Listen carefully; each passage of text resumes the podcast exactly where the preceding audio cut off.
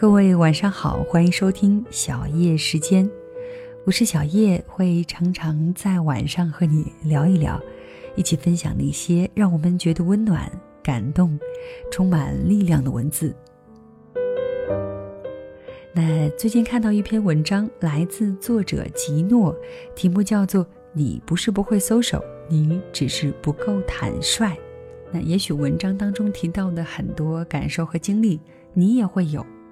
不过，我希望在听过今天的文章之后，某一天，如果我们在街上遇到一位友善的陌生人，你也可以露出你最温暖的微笑给对方。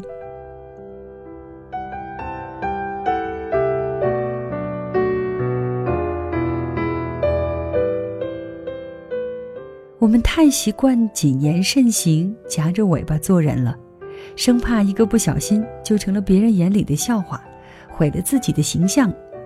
其实别人哪有那么多精力去在意你的事情呢？我这人特别怂，跟熟人还好，是个开得起玩笑、热得起场子，你说切克，我说闹的逗比。可要是遇上陌生人，我就成了一个闷葫芦。瞬间化身天山上高冷的仙子，脸都被冻瘫了，半天放不出一个屁来。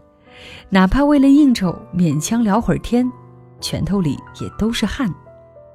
用朋友的话说，在自己人面前，我是个大螃蟹，横行霸道的，一出门就变成了鳖。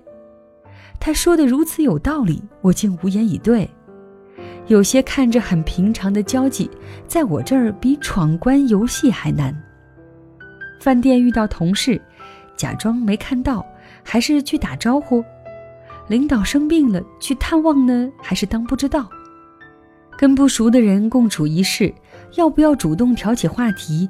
又该说些什么呢？天哪，人际交往怎么会如此复杂、无情、无理取闹，让人头疼呢？有时候我还真想变成一只鳖，好歹走到哪儿背上都有个保护壳，不想说话的时候缩进去一了百了。旅行里也是，走在大街上，偶尔迎面遇到个陌生人，人家很友好，主动对你微笑，而这个时候我想的不是这人牙有多白，笑容有多好看，而是要不要回人家一个微笑呢？不回吧，人家会觉得你很没有礼貌。可是，如果回了微笑，万一你笑的牙花子都露出来了，人家目不斜视的走过去，跟你身后的一个人拥抱，那不是很丢脸吗？就因为这点小纠结，每当我看到有人过来，总会不自在的在心底里激烈斗争一番，最后以胆怯战胜勇敢居多，要么赶紧绕道，要么立刻蹲下系鞋带或掏出手机，对着黑乎乎的屏幕胡说八道。低头走过去，哪怕偶尔有那么几次鼓起勇气对人家微笑了，也因为紧张，面部神经抽搐，笑起来跟肚子疼似的，把人家吓得一跳。哎，为什么我就没有微笑的勇气呢？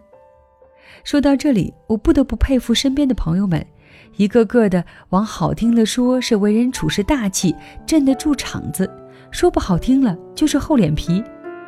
一起出去玩，遇到陌生人时，这帮自来熟的家伙总是能瞬间找到共同话题，跟对方谈天说地，几个小时后称兄道弟，义结金兰不成问题，就差互相交换银行账号密码了。我就亲眼见到过，有一次在火车上，我的朋友苏小姐用十站地的距离套出前排大叔是意大利餐厅的老板。最后还哄得人家招他去那里打工，这种开朗的个性实在太吃香了。问个路，搭个车，就连买杯饮料都能有折扣。而我呢，对着陌生人总是一张死鱼脸，人家主动来说话也接不上话题，堪称十分钟冷场王子。比如，小兄弟，你从哪里来的呀？站台上。又比如。你住海边呀？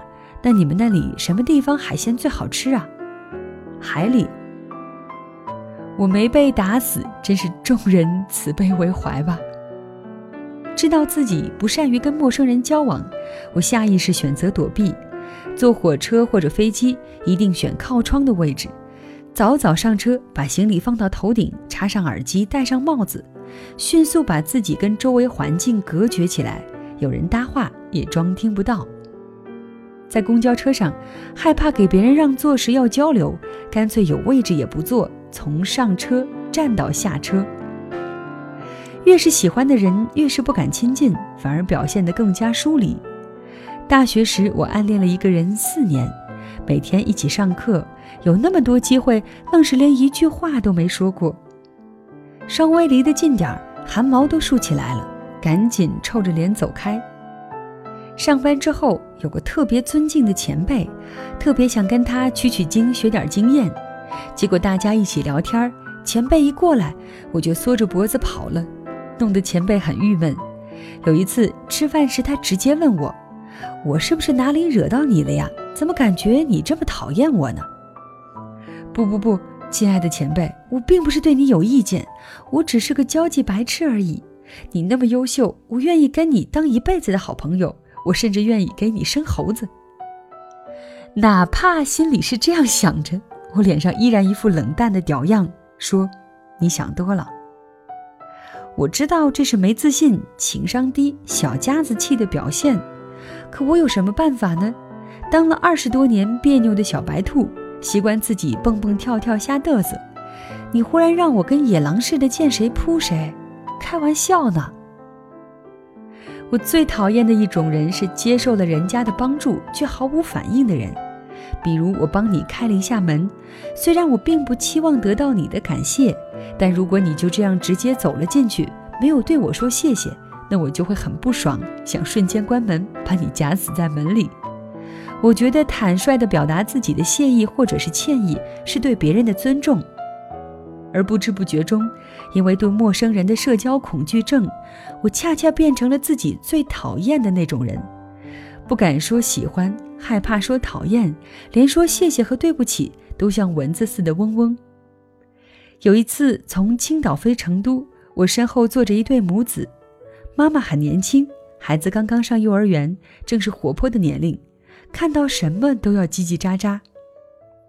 一会儿，妈妈，我们飞起来了。飞机为什么会飞呀？我们会不会掉下去呀？一会儿，妈妈，我要喝水，我要吃巧克力，我要看动画片，我要成为海贼王的宠物哆啦 A 梦。那天我很困，上了飞机之后一直昏昏入睡，结果正做梦在马尔代夫跟星星跳华尔兹呢，头上忽然砸下来一个椰子，我眼冒金星，瞬间就清醒了。低头一看，哪里是什么椰子，分明是个儿童杯。再抬头一看，小屁孩正笨手笨脚往回缩脑袋呢。其实疼倒是不疼，只是吓了一跳，睡意全消。我拿着杯子，故意问这是谁的，结果后面那个妈妈说：“哦，我孩子的。”然后一把拿了回去，连句对不起都没说。我心情很不爽，还想站起来跟他理论，指责他没有礼貌，给孩子做了坏榜样。可转念想想，吵了又有什么用呢？就像我一样，一个人用了几十年的时间去塑造性格，哪里会因为别人的一句话或者是一件事儿就轻易改变呢？我跟他吵起来，不过成了大家看热闹的对象罢了。为了分散注意力，我拿起一本书读了起来。结果在空姐添水的时候，这本书一下子滑进了座位的空隙，我几次伸手去够都没能拿出来。正打算站起来换个角度，书被从后面递了过来。我抬眼一看，是那个母亲，她没有看我，我也不好意思看她，只是把书拿过来，一句谢谢硬是憋在嘴里。我忽然明白，其实有时候内心不是没有情感。只是不知道怎么去表达，不敢去表达。小时候可以毫无顾忌地说出喜欢和讨厌，随着年龄的增长，逐渐被从嘴里压进了心里。我们太习惯谨言慎行，夹着尾巴做人了，生怕一个不小心就成了别人眼里的笑话，毁了自己的形象。其实别人哪有那么多精力去在意你的事情呢？哪怕今后你再丢脸。对人家来说，也只是过眼云烟，不会往心里去的。所以，以后我应该试着做个坦率的人，坦率的回应别人的善意，亲近喜欢的人，对讨厌的事说不，说自己想说的话，做自己想做的事，让自己高兴，别人也舒坦。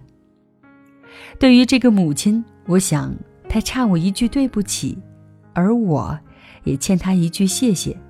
不只是谢谢他帮我捡起了这本书，也谢谢他为我捡起了微笑的勇气。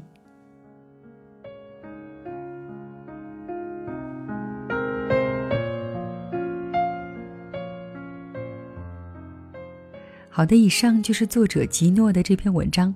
当然，我们可能很难因为看过一篇文章，或者是听过一个故事，就改变自己，呃，保持了很多年的习惯或者是生活方式。不过，如果你在听过这篇文章之后，也想到要开始去尝试做一些改变，那一定会是一个很好的开始。好的，谢谢你的收听，我是小叶，会常常在晚上和你聊一聊。一起分享那些让我们觉得温暖、感动、充满力量的文字。那如果你想要收听到我更多的节目，可以在喜马拉雅搜索“小叶三二一”，或者在新浪微博找到一丛蓝给我留言。